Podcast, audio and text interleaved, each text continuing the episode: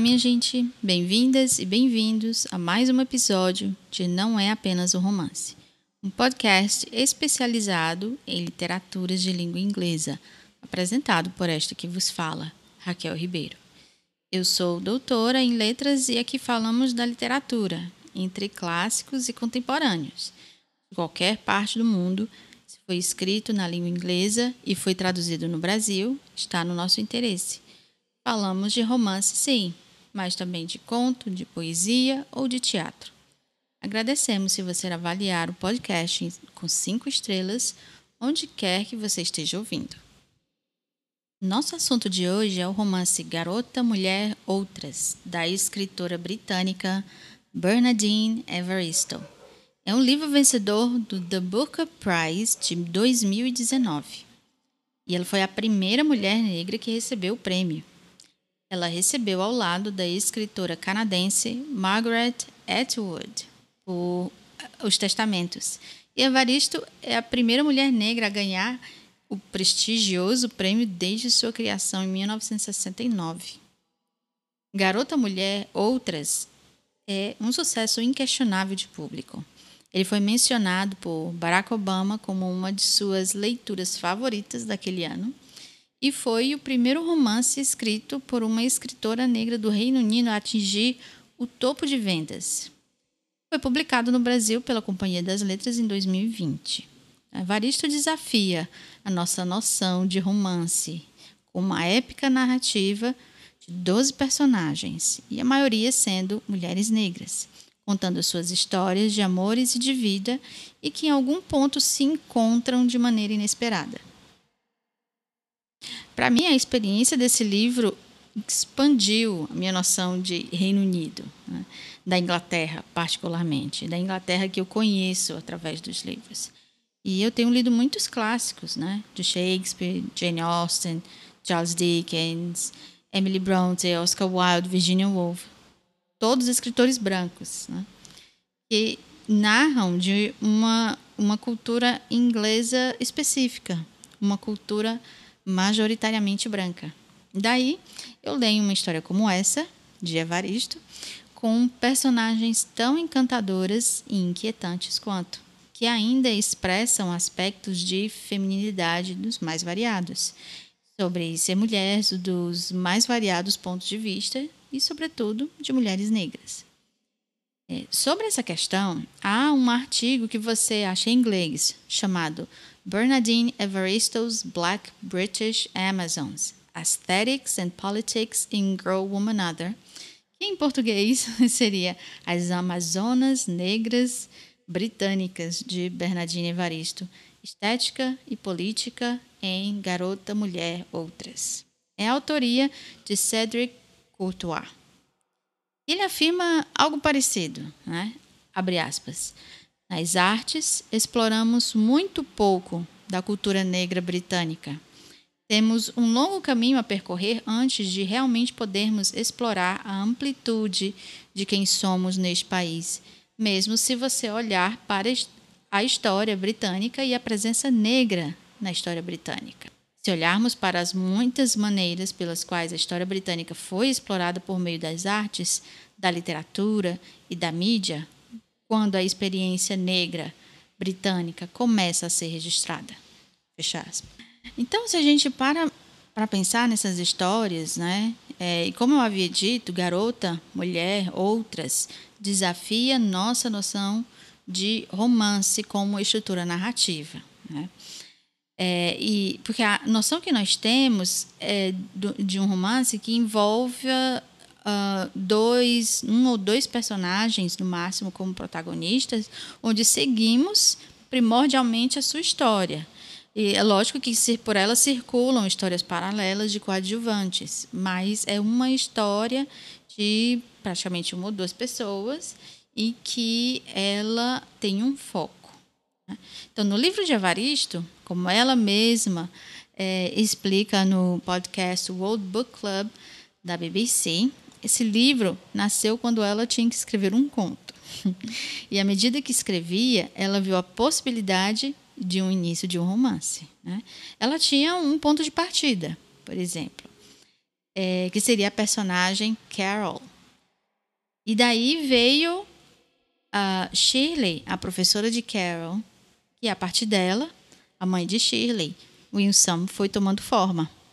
E assim ela foi escrevendo 12 personagens. Né? Então, ela ainda conta nesse podcast que o seu objetivo era representar o máximo de mulheres negras possíveis, das mais variadas profissões, de diferentes gerações, de diferentes histórias de vidas, mas que em algum momento se encontram. Para Evaristo também é importante que houvesse uma abrangente representação de mulheres negras na ficção britânica, algo que para ela não é muito frequente. É, principalmente se considerar mulheres, personagens, mulheres com mais de 40 anos, por exemplo. Ou ainda, pior ainda, por mulheres idosas, né, que são praticamente invisíveis, segundo ela. Então, é, então, com o livro Garota, Mulher, Outras, nós vamos encontrar personagens entre 19 e 93 anos, que incrivelmente têm o mesmo espaço dentro do romance. Então, vou trazer alguns trechos aqui, queria comentá-los, né? E aviso que farei o, o máximo para não dar muitos spoilers, mas nem sempre é possível. Né? Então, embora eu ache que com esse livro será muito mais fácil se eu ler para vocês apenas o início né, das sessões de cada personagem, é, e não vou ler de todos, lógico, são 12 personagens, esse, esse episódio ficaria muito longo. Né? Então, eu escolhi três. Então, assim como eu fiz com demais livros contemporâneos que eu já trouxe para o podcast, então, se você ouviu é, os episódios de Precisamos de Novos Nomes, da No Violet Bulawayo, uh, Kindred, de Octavia E. Butler, a Herdeiras do Mar, de Marilyn Branch, é, você percebeu que eu sempre trago os trechos de início das obras. Né? Então, com Garota Mulher farei a mesma coisa. O livro se divide em cinco capítulos, mais ou menos com três sessões. Cada, é, em cada uma tem o título de nome de, das personagens. Então, eu vou começar, né?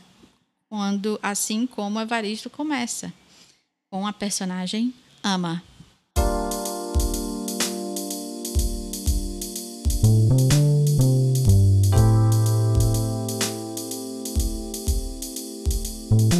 Está andando pelo passeio do canal que divide a cidade. Algumas barcaças navegando lentamente nas primeiras horas da manhã. À esquerda está a passarela de inspiração náutica com tábuas estilo convés e torres tipo mastros. À direita está a curva do rio que se volta para o leste depois da ponte de Waterloo, em direção ao domo da Catedral de St. Paul. Ela sente o sol começar a se erguer, no ar ainda há uma brisa antes de a cidade ficar entupida de calor e fumaça. Uma violinista toca alguma coisa devidamente inspiradora mais adiante no passeio. Na peça de Ama, a última Amazona do reino de Daomé estreia no National Theatre esta noite. Ela pensa na época em que começou no teatro, quando ela e a companheira de militância Dominique se tornaram conhecidas por interromper apresentações que ofendiam sua sensibilidade política. As vozes treinadas, poderosas de atrizes se projetando dos assentos mais ao fundo antes de darem no pé rapidinho. Acreditavam em protestos públicos, perturbadores e francamente irritantes para aqueles do outro lado.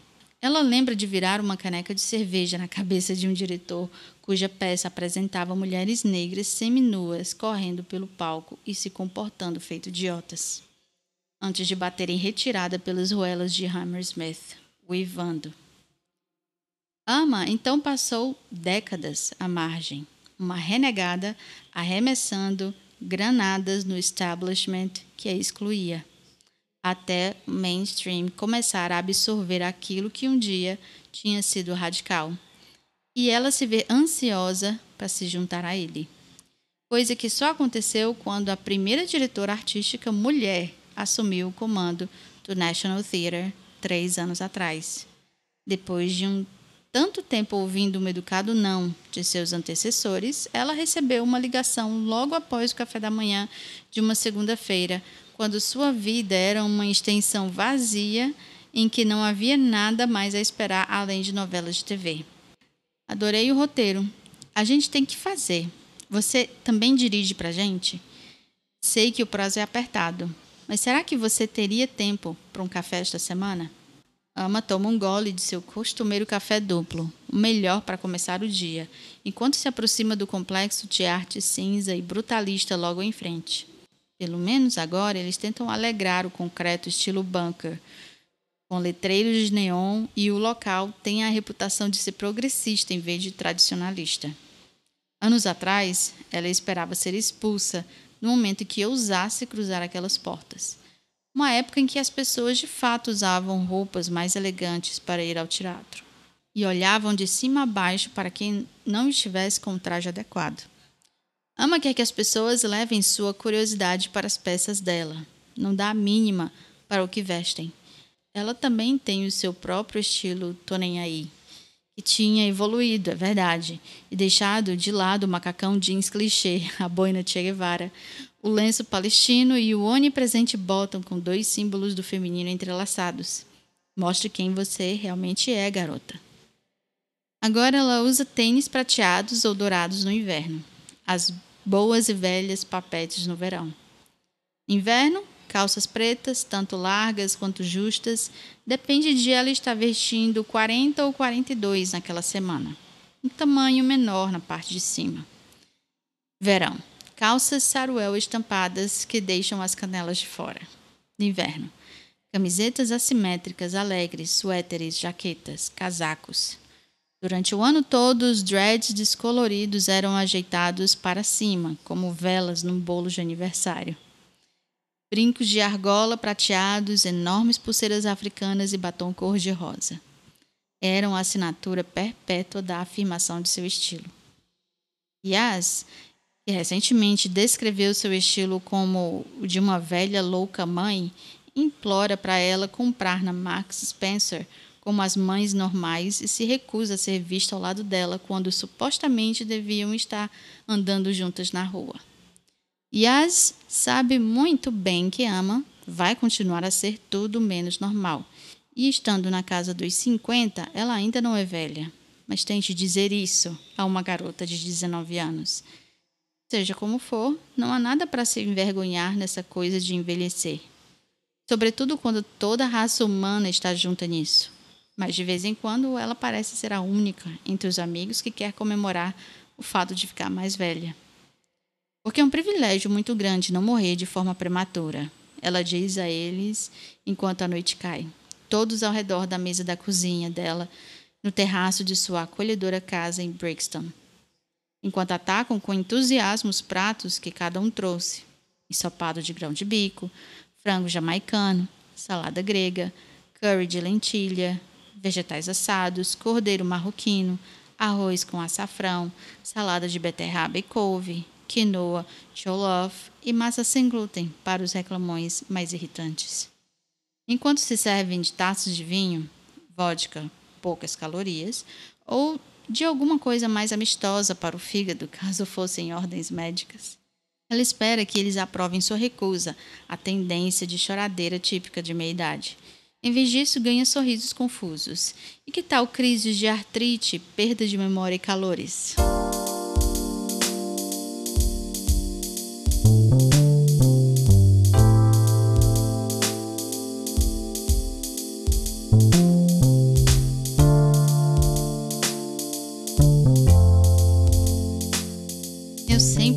Gosto de inícios de livros.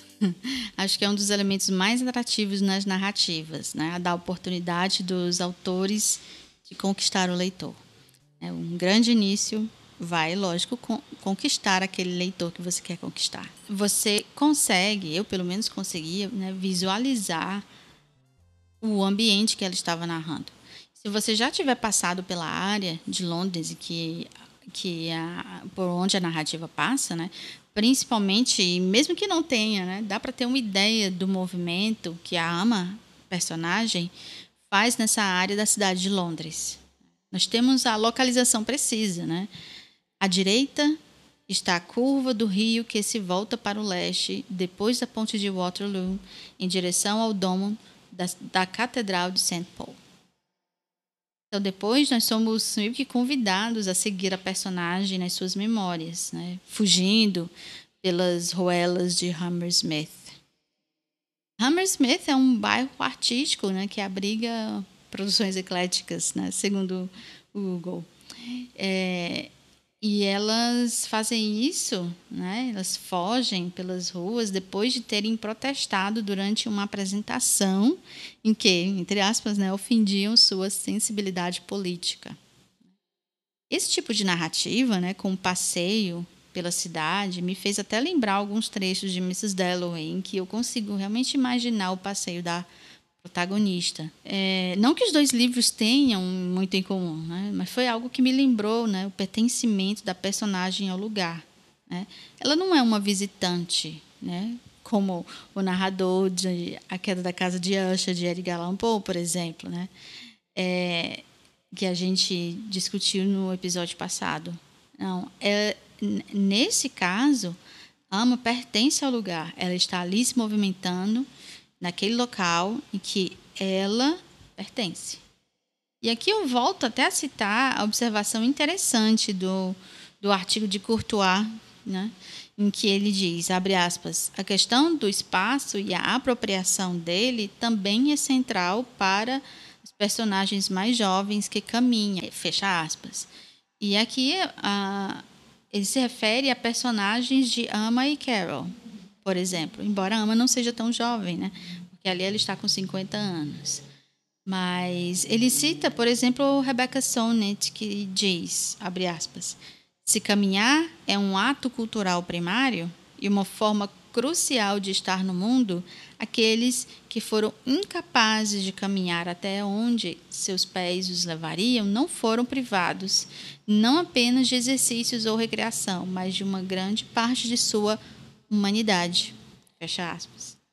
Então, o que achei que fazia muito sentido, pois para esse parágrafo, né, essa caminhada da personagem termina com a afirmação de que sua peça vai estrear no National Theatre em Londres.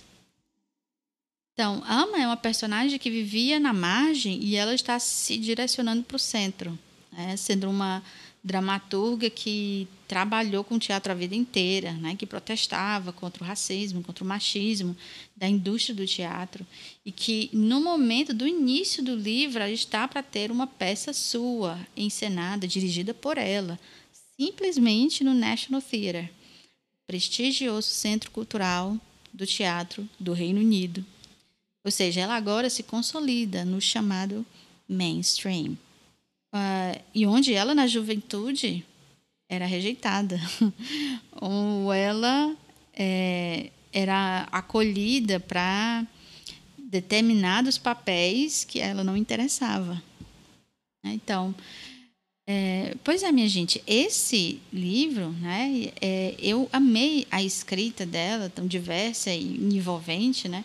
Apesar eu de Raquel cearense branca de quase 40 anos, eu pude me conectar com Ama até na, nessas questões de saúde, né? Você se sentindo mais velha, você pensando em toda a sua trajetória e chegando num ponto em que você gostaria de estar. Né? Então, essa maneira de ver a juventude, né, de, de seguir uma história, isso a gente tem bastante com Ama, não só com ela, né? Isso eu nem contei tudo, gente, nem dei tantas informações sobre ela, todas as questões que é, atravessam ela. Então, há diversas outras personagens e eu gostaria de ir também agora para o começo da narrativa da Carol.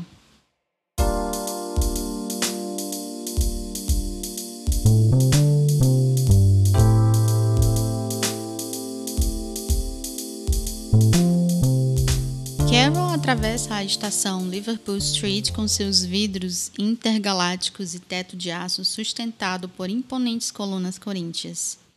Está a caminho das escadas rolantes e das janelas altas que deixam entrar o brilho sagrado do sol da manhã. Ela passa por baixo do quadro de horários com a listagem das partidas e chegadas, divulgadas através do brilho alfanumérico, texto mudando e se atualizando enquanto os anúncios das caixas de som agrupadas abaixo informam aos passageiros os números das plataformas e detalham todas as estações nos trajetos até os destinos finais, onde esse trem vai parar. E os vários atrasos devido ao vandalismo nos trilhos ou folhas na linha ou sol na linha ou um corpo debaixo de um trem. E falta de consideração, não com ela. Escolher se jogar na frente de uma besta de ferro mecânica que pesa milhares de toneladas e acelera a uma velocidade máxima de 225 km por hora, escolher um fim tão brutal e dramático, Carol sabe o que leva as pessoas a tamanho desespero. Sabe como é parecer normal, mas se sentir oscilando. Só há um salto de distância das multidões amontoadas nas plataformas que trazem esperança suficiente no coração para continuar vivendo, oscilando. Só há um salto de distância da paz eterna. Atualmente, no entanto, ela se sente bem viva, bem ansiosa, como eles dizem no trabalho, para a próxima janela de oportunidade. Atualmente, ela é uma animada integrante da orquestra cacofônica da estação mais movimentada de Londres, com cerca de 150 milhões de pares de pés vivos por ano. Convergência anônima de passageiros cujos códigos genéticos são de 99,9% idênticos, apesar da embalagem visual, independentemente da fiação psicológica, deformados, emaranhados em curto-circuito, eletrocutados. Todos perfeitamente serenos, equilibrados e controlados, socializados para sair em público como membros razoáveis da sociedade nesta manhã de segunda-feira, em que todos os dramas estão interiorizados. Olhe só para ela. Nas roupas urbanas perfeitamente ajustadas, a inclinação graciosa dos ombros, cabelo alisado puxado para trás num coque samurai sobrancelhas feitas com precisão caligráfica, joias discretas, pragmáticas, de platina e pérolas. Carol, cujo vocabulário de todos os dias gira em torno de patrimônio líquido, contrato de futuro e modelagem financeira. Que adora emergir num universo onde células orçamentais se, se separam para criar zilhões de réplicas de si mesmas, dançando na beleza do infinito as estrelas cintilantes da riqueza que põem um mundo em movimento. A ideia de leitura de cabeceira dela é examinar a rentabilidade dos negócios e supervisionar planos de investimento para as commodities dos mercados da África e Ásia. A escuridão da noite se derramando no escritório pela janela de caixilho adequada o rosto banhado pela luz azul de seu iMac de 24 polegadas hipnoticamente viciante. A tela do computador, onde só ela, parece, ignora o universo paralelo das redes sociais e o que considera tentações sugadoras de tempo. Ao menos o vício dela na placa-mãe é produtivo. Ela tenta se convencer clicando nos intermináveis sites relacionados com o universo monetário que brotam no cyberespaço, Nasdaq, Wall Street Journal, Bolsa de Valores de Londres. Enquanto monitora também as notícias internacionais que afetam as condições no mercado, as condições meteorológicas que afetam colheitas, o terrorismo que desestabiliza países nas eleições, que afetam acordos comerciais, os desastres naturais que podem destruir indústrias, lavouras e comunidades inteiras. Se não tem relação com o trabalho, não vale a pena ler. Mas com as notícias do minuto disponíveis a cada minuto, ela nunca consegue acompanhá-las, nem parar com o hábito hiperativo de clicar em só mais um link. Mesmo quando não aguenta mais, quando não consegue se lembrar do último site em que entrou, não sabe por que raios não dá o dia por encerrado, quando sabe que vai pegar no sono em sua mesa, em geral após a meia-noite, só para acordar horas depois e se arrastar para a cama com os olhos injetados. Terror dos deuses Teta e Delta, que roubam a consciência que a protege do sono quando coisas ruins acontecem a menininhas más que procuraram por isso. Carol está nos degraus prateados da escada rolante, com as demais pessoas em deslocamento usando a paleta do escritório sombria, enquanto todos estão levados para o alto do subsolo em direção ao céu, até o nível da rua Bishopgate. Está a caminho de uma reunião matinal com um novo cliente de Hong Kong, cujo patrimônio líquido é várias vezes o PIB dos países dos mais pobres do mundo. Está pensando que é bom ele não dar uma segunda olhada quando ela entrar na sala de reuniões. Uma parede de vidro enorme com vista para Londres e a outra exibindo um amontoado gigantesco de obras de arte dedutíveis do imposto de renda que custam o preço de uma casa na Zona 2. Ela está pensando que é bom ele não olhar para ela, procurando o carrinho com as garrafas de café, com a seleção de chás, ervas verdes, preto, ceilão e aqueles biscoitos corporativos em embalagens individuais. Ela está acostumada que clientes e novos colegas ignorem sua presença, tentando achar atrás dela a pessoa que eles, obviamente, esperam encontrar. Ela vai caminhar rápido até o cliente, apertar a mão dele com firmeza, ainda que de um jeito feminino, enquanto olha, enquanto olha para ele cordialmente, ainda que de um jeito confiante. Direto nos olhos e sorri com inocência e diz o seu nome com a receive pronunciation perfeita, mostrando os seus lábios, graças a Deus não muito grossos, bonitos, cobertos com um tom discreto de rosa, exibindo seus dentes perfeitos, enquanto ele absorve o choque entre expectativa e realidade e tenta não demonstrar isso. E ela assume o controle da situação e da conversa. Com Carol é tudo uma questão de abrir vantagem, e ela aproveita essas pequenas conquistas. É assim que pensa nelas, sempre que pode. Talvez ele se visse inesperadamente traído por ela, o que os mais sofisticados tentam esconder. Ao contrário do bilionário nigeriano, da indústria petroquímica alguns anos atrás que queria expandir seu portfólio de investimentos para o cobre, que a convidou para um almoço de negócios no Savoy, só para ela descobrir que era na sala de jantar privada dele, na suíte real, onde ele lhe demonstrou os oito aposentos decorados com a opulência de um palacete.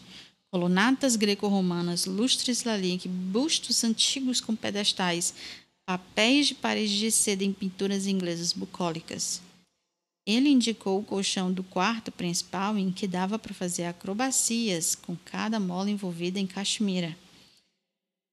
É como dormir no ar, senhorita Williams, ele disse enquanto mostrava um menu de travesseiros da suíte num cartão com letras prateadas em relevo, como se ela fosse o tipo de mulher que amputava as próprias aspirações para se tornar um dos acessórios decorativos dele.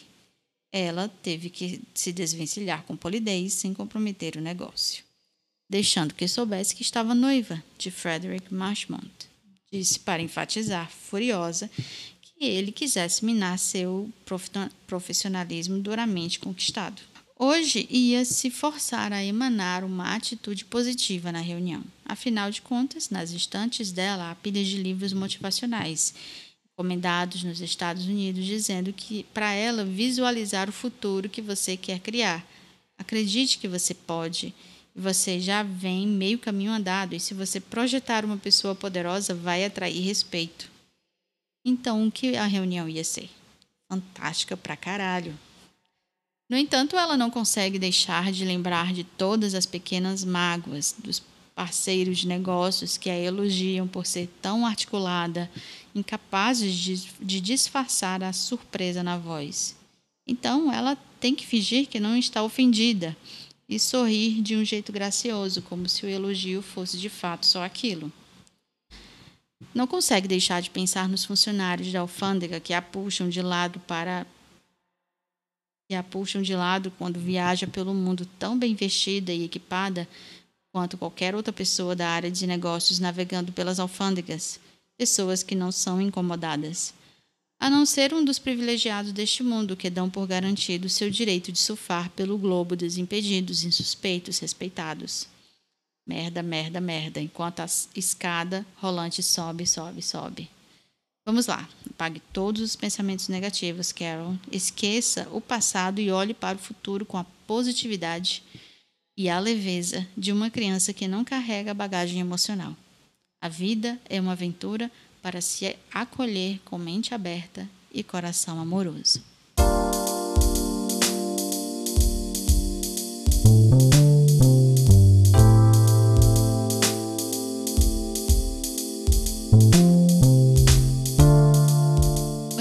Conseguiram perceber logo no início a movimentação da personagem? É uma movimentação de confiança, né? Que ela está se movimentando para ir ao trabalho, ela passa na estação de trem. Né? Só que tem de início logo um rápido conflito em relação à parada né, que se tem né, em relação ao funcionamento dos trens, né, onde esse trem vai parar. Né? E ela, e ela percebe, né? Será que foi alguém atirou nos trilhos? Como é que alguém vai se dar esse fim, né? Mas que ela ao mesmo tempo, né? Entende o motivo que leva a pessoa a tamanho desespero, como ela mesma comenta, né? Carol sabe o que leva as pessoas a tamanho desespero, sabe como é parecer normal, mas se sentir oscilando, né? Então, há um contraste muito interessante entre essa vivência interna de Carol, logo no início, né? entre esse é, essa movimentação de ao trabalho com confiança e não só isso a gente vê observa isso na no modo em que ela é apresentada aos novos clientes né que eles veem como a pessoa figura de Carol é, não é a figura que eles esperam estar naquela posição. Né? Uma mulher negra com uma jovem né, tem determinado poder. Né? E ela sabe que ela vai encontrar isso. Então, ela sabe até como se sair, como se aproveitar né, da sua posição de feminilidade. Aí você vê que toda a. É, eu não vou falar assim, de toda a história da Carol, okay? que tam, também toma um pouco do nosso tempo, mas a gente pode já ver logo por esse essa parte esse conflito né, entre isso principalmente o conflito interno o conflito social né um conflito entre a ela e a mãe que que é mais relacionado às, às relações de família dela, as relações que ela tem pela cultura de onde ela veio. A mãe e o pai são nigerianos, mas Carol nasceu na Inglaterra. Esses conflitos internos da Carol, a gente a gente percebe que ao mesmo tempo que ela se movimenta, em que ela que ela se apresenta confiante, né? e tudo ela sempre traz alguma irritação para ela. É, eu percebi isso numa irritação que para ela meio que puxa algo bem obscuro é, da sua vivência. Né? Então, é, foi o atraso, pequeno atraso no trem, que ela dá da sensação de que as pessoas têm o desespero de estar a ponto de cometer alguma coisa. E em outro momento, né, do quando ela está pelo aeroporto, né, quando ela está viajando, mas ela percebe que ela é que é puxada, né, pelo pelos funcionários do aeroporto, né, para saber se ela estaria carregando alguma coisa com os privilegiados deste mundo, não é isso? É, não vai acontecer com eles, mas acontece comigo. E ela merda, merda, merda, merda. né? E, e você vê que é esse conflito que ela, ao mesmo tempo, essa, essas irritações, essas pequenas irritações trazem a ela alguma coisa muito obscura, né? E que a gente só vai descobrir o que é mesmo quando a gente lê todo o capítulo dela. Né? A gente acaba construindo uma ligação com a personagem da Bumi, que é a mãe dela.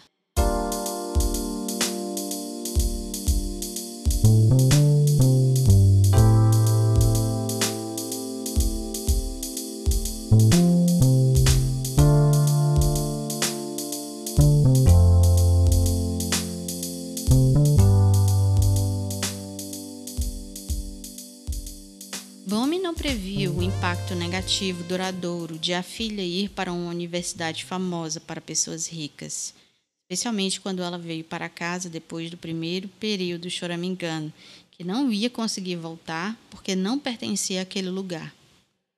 Diante do que Bumi passou um ou dois lenços nos olhos e nas bochechas da filha e perguntou, curta e grossa: Eu criei uma vencedora ou uma perdedora, Carol? Você vai voltar à universidade e conseguir o diploma por bem ou por mal, ou não respondo pelas consequências dos meus atos.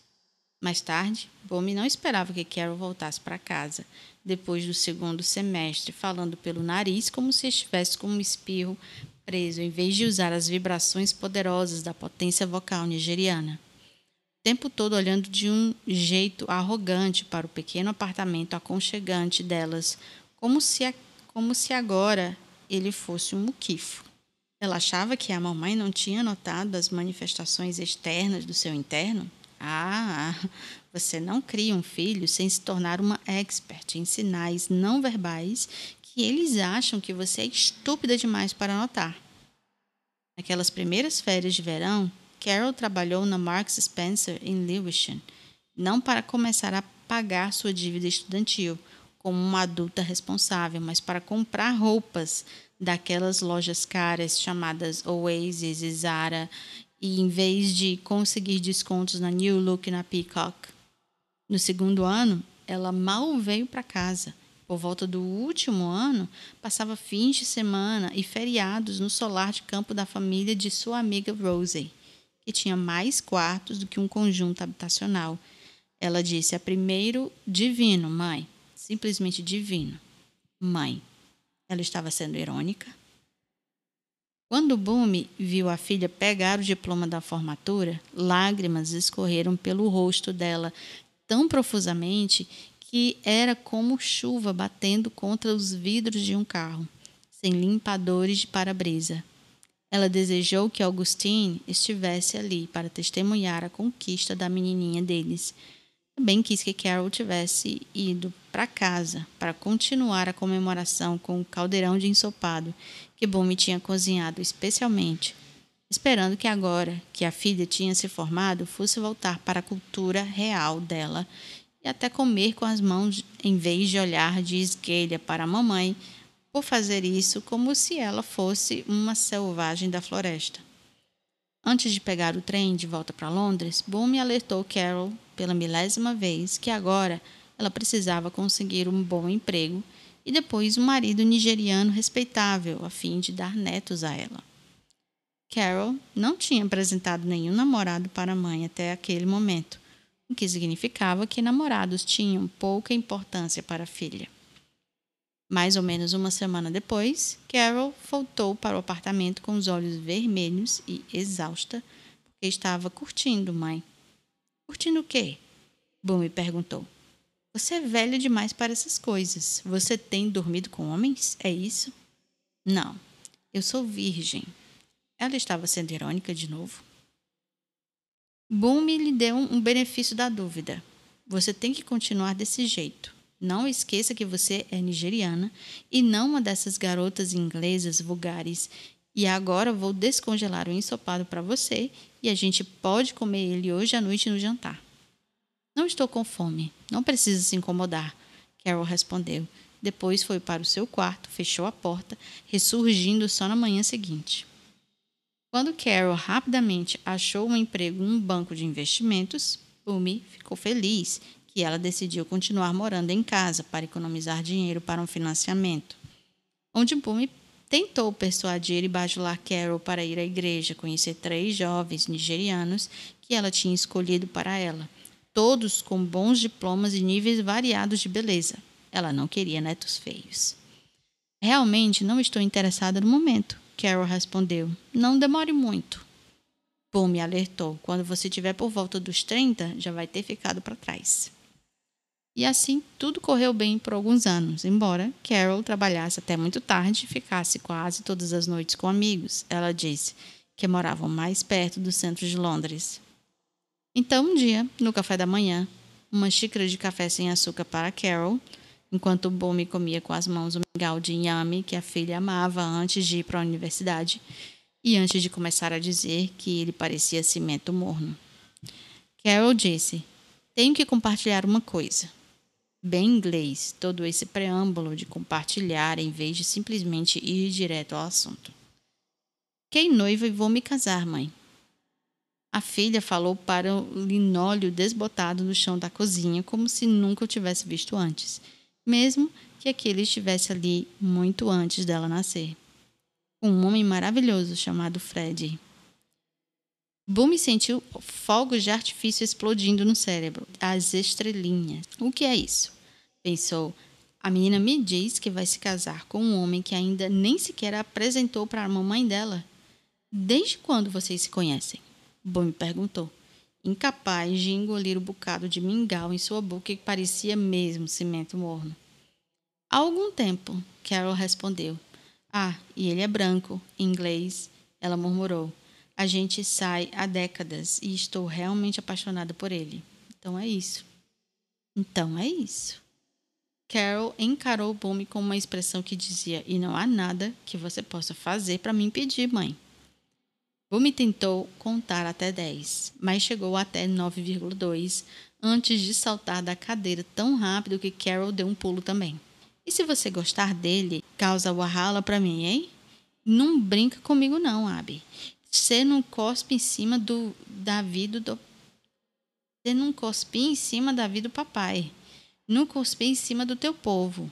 Que tipo de vergonha você quer trazer para essa família? Não me desgraça. Eu não te conheço mesmo, mesmo mesmo.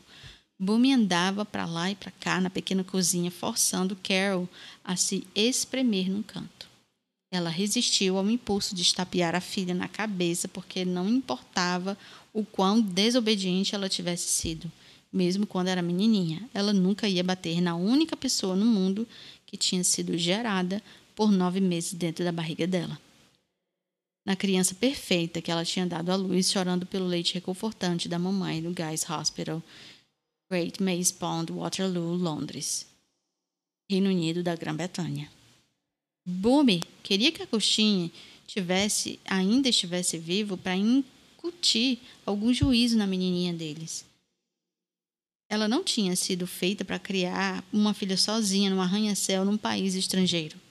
Se sentiu tão desesperançada como se sentiu enquanto Carol passou por aquele período depressivo aos 13 anos, quando começou a cabular a aula, suas notas altas despancaram e ela se trancou no quarto por fins de semana inteiros e só saía para se lavar, comer e ir ao banheiro. O que você está fazendo aí? Dormindo. Estou cansada, mamãe. Ela respondia através da porta. Por que você está sempre cansada quando tudo que você tem que fazer é ir para a escola e, exer e, exercitar o cérebro, enquanto eu tenho de ficar joelhos apoiada nas mãos limpando todos os dias? Quem devia estar cansada? Você ou eu? Quando Boom me pediu conselhos às mulheres da igreja, elas asseguraram que eram problemas hormonais da adolescência que iam passar. O que aconteceu? Cerca de um ano depois, a garotinha esperta dela não estava mais dormindo durante a infância toda e tinha voltado a ser a primeira da turma na maioria das matérias. Uma das professoras dela, a senhora King, uma senhora muito atenciosa com um interesse especial em ajudar a filha dela, disse que Carol tinha capacidade de ir longe se mantiver o nível atual de desempenho, Sr. Williams. Bumi estava tão orgulhosa quando Carol entrou na famosa universidade para pessoas ricas que tirou cópia da carta de aceitação da universidade.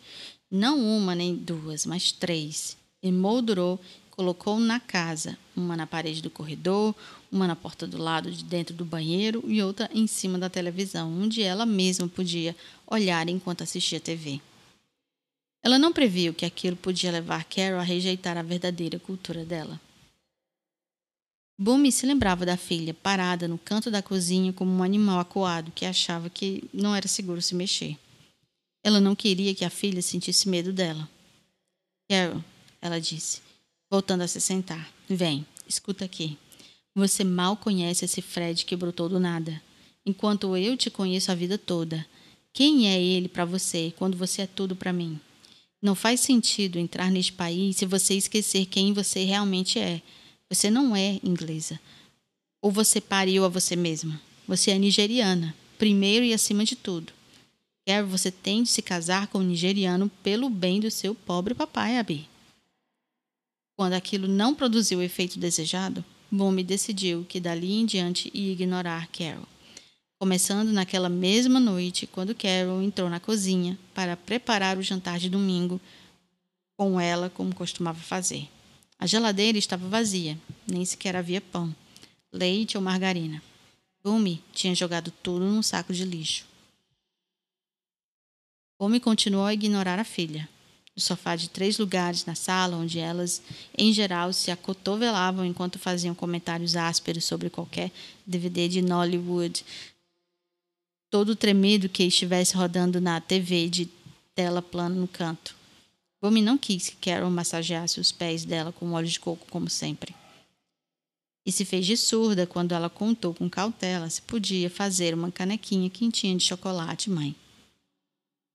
Bumi sentava na outra ponta do sofá, no silêncio de pedra, fungando a intervalos regulares e secando os olhos até a garota sair da sala. Depois disso, Carrie ficou fora do caminho dela e, quando gritou boa noite junto à porta, quando chegou em casa tarde da noite, Bumi não respondeu.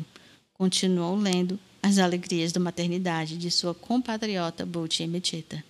Um romance que a irmã Flora, amiga da igreja, tinha recomendado quando Bumi desabafou suas desgraças com ela. A irmã Flora disse que a mãe do romance, no ego, também era uma sofredora. Leia e vai se sentir melhor, irmã Bumi. Mais tarde, ela ouviu Carol andar de pé ante pé da cozinha para o banheiro e daí para o quarto, fechando a porta sem fazer barulho. Bumi esperava que ela estivesse chorando até dormir todas as noites. Então, uma manhã, quando Bumi estava sentada, removendo os grãos ruins de arroz basmati de um saco tamanho família que ela tinha comprado no mini mercado Bengali na rua principal, que eram 20 vezes mais barato que os pacotes minúsculos de arroz vendidos no supermercado dos ricos na esquina. Carol surgiu antes de ir para o trabalho, parecendo toda inglesa, como sempre. Garbantina azul marinho amarrada justa para mostrar a cintura fina, o cabelo puxado para trás no coque, pérolas em volta do pescoço. Você vai ficar feliz de saber que eu vou sair de casa e morar com Fred, mãe. Você nunca mais vai precisar me ver. Ela ficou ali parada, esperando que Bumi a ignorasse. Mas alguma coisa mudou naquele momento, e Bumi achou que era correto dar a ela uma passagem de volta de Coventry. Tinha sido difícil não falar com ela, enquanto as semanas viravam dois meses, depois quase três. A mágoa tinha se aprofundado e ela estava com medo do que podia sair da boca dela. Fiquei braba, não quis falar. E ela não queria renegar a filha, a única pessoa que restou na vida dela que ela amava. Você entende, Bumi disse gesticulando na direção do saco do arroz. Os ingleses gostam de desperdiçar dinheiro em supermercado caro, com produto superfaturado em embalagem chique.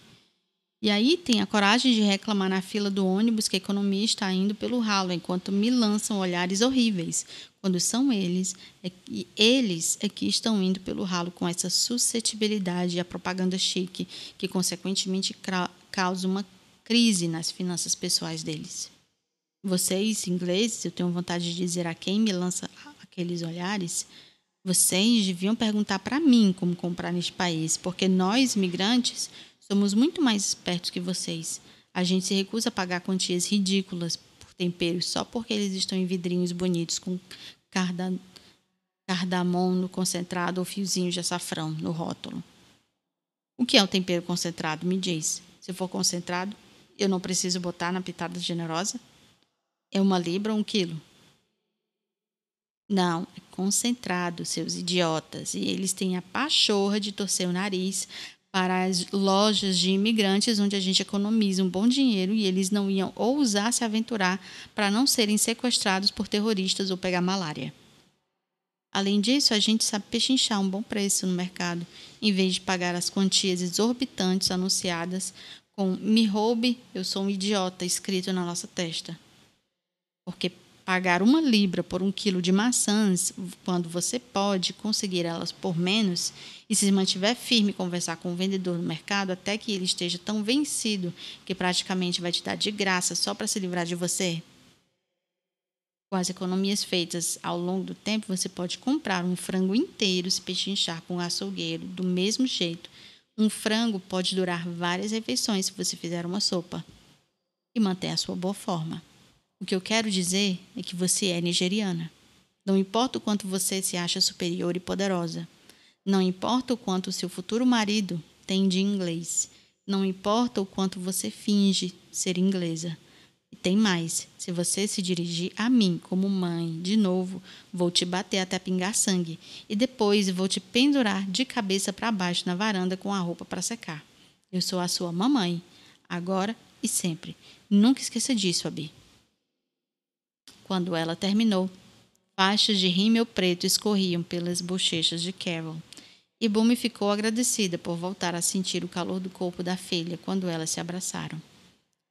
Filha que saiu do apartamento aos prantos naquela manhã, agradecendo mamãe por falar de novo com ela, porque disse quando a sua própria mãe finge que você não existe, é como se você estivesse morta. Bumi ficou observando Carol entrar no elevador com cheiro de urina para ir para o térreo. Sua filha logo ia pertencer totalmente a eles.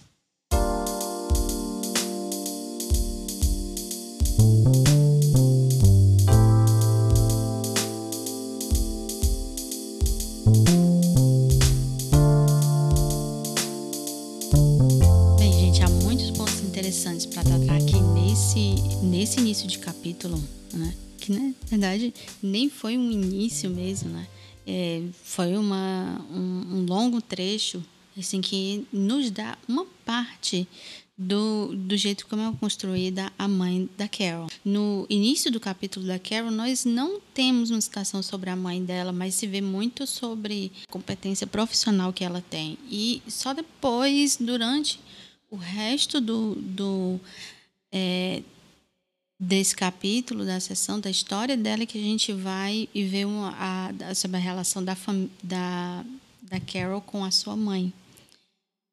E nesse, tá bom? Ela já começa com a, o conflito né, em que ela tem de tentar é, é, preservar a cultura nigeriana para a filha, mas ao mesmo tempo a filha né, sendo criada, nascida e criada é, na Inglaterra, né?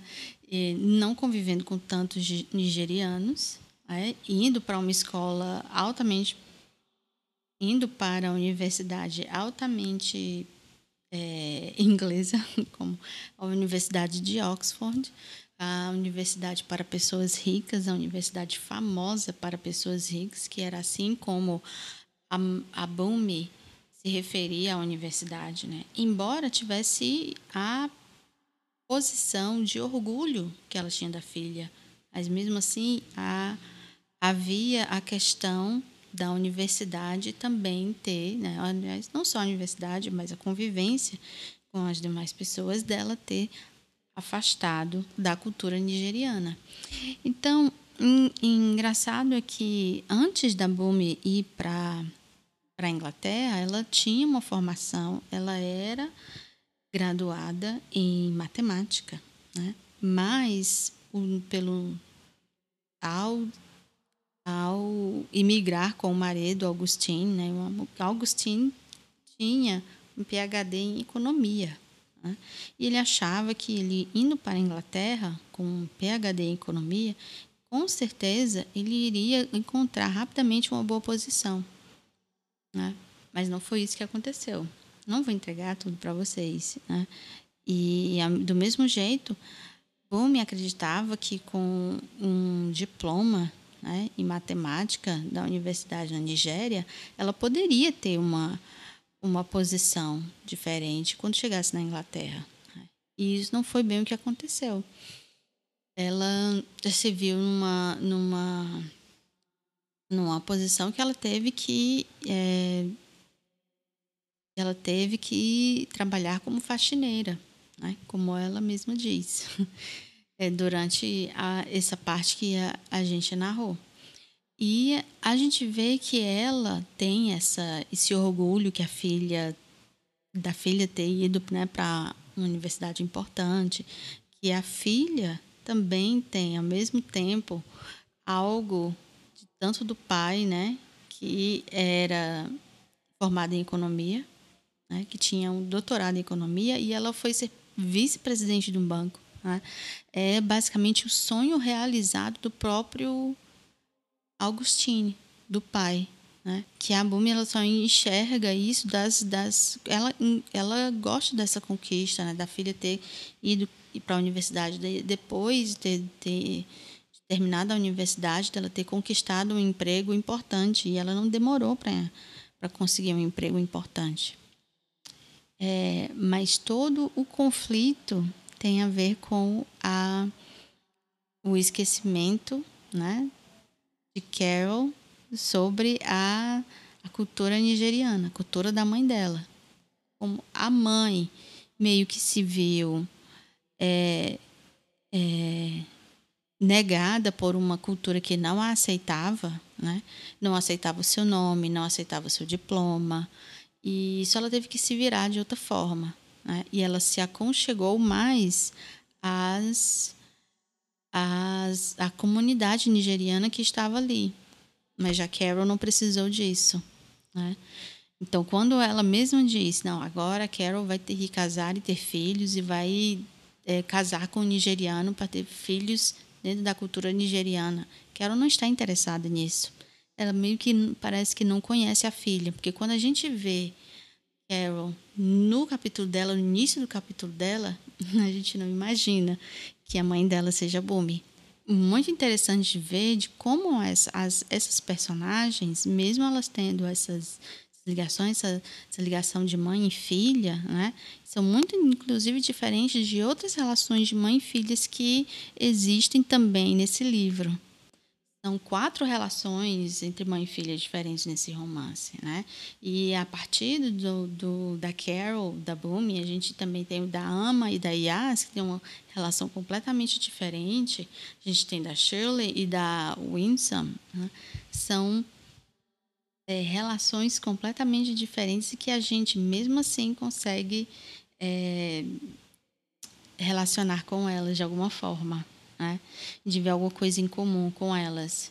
Então, é, não somente uma abordagem entre gerações né, que a gente encontra, né, são várias camadas de relações, como elas amadurecem, como mudam, como suas relações mudam, como elas superam seus problemas, traumas, numa narrativa muito envolvente.